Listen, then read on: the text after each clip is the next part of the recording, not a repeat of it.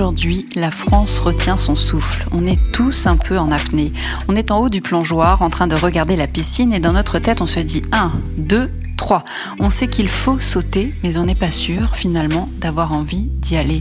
On regarde, on appréhende et par moments on a juste envie de repartir en arrière, de se barrer en courant. Non pas ça, pas ce dur retour à la réalité. Alors oui, ça va être bon de retrouver notre liberté de mouvement.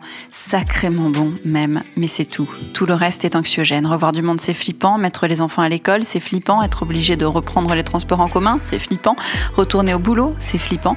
Si on décide de ne pas on fait quoi? Si on décide de le faire, le demi-tour, on fait quoi? On l'organise comment, notre vie, à partir de maintenant?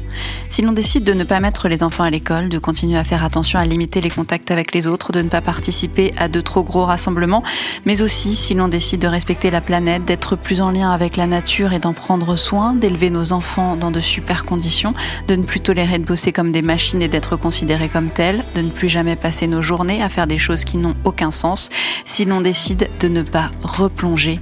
Comment on fait? Je ne sais pas, et vous non plus, c'est bien le problème. C'est pas qu'on a envie d'y retourner, c'est qu'on ne sait pas faire autrement. Pourtant, à bien y regarder, les mesures les plus efficaces seraient peut-être celles qui feraient le plus de bien à tout le monde.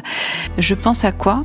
Je vais vous le dire. Je pense au courage politique indispensable à ce stade, à un changement, un vrai changement qui ferait du bien, au revenu universel d'abord pour que plus personne n'ait plus jamais rien à manger si une situation comme celle-ci devait se reproduire, à des classes de 8 élèves ensuite pour que la question de la distanciation ne se pose plus et pour que les enfants n'aient pas à effectuer toute leur scolarité à travers un écran seul chez eux, à des hôpitaux à taille humaine où les soignants soigneraient juste, à repeupler les campagnes et les petits villages pour désengorger les villes et pour y développer l'autosuffisance loin de la course à la croissance à plancher sur des avions à énergie solaire, à prendre au maximum nos vélos, à retrouver le goût de la nature, à cesser de courir après le temps, à cesser de courir après l'argent, à organiser nos journées autrement, à passer plus de temps en famille, à avoir plus de temps pour contempler les fleurs ou les étoiles, à regarder grandir nos enfants, à être avec ceux qu'on aime, à remettre nos vies dans la bonne direction.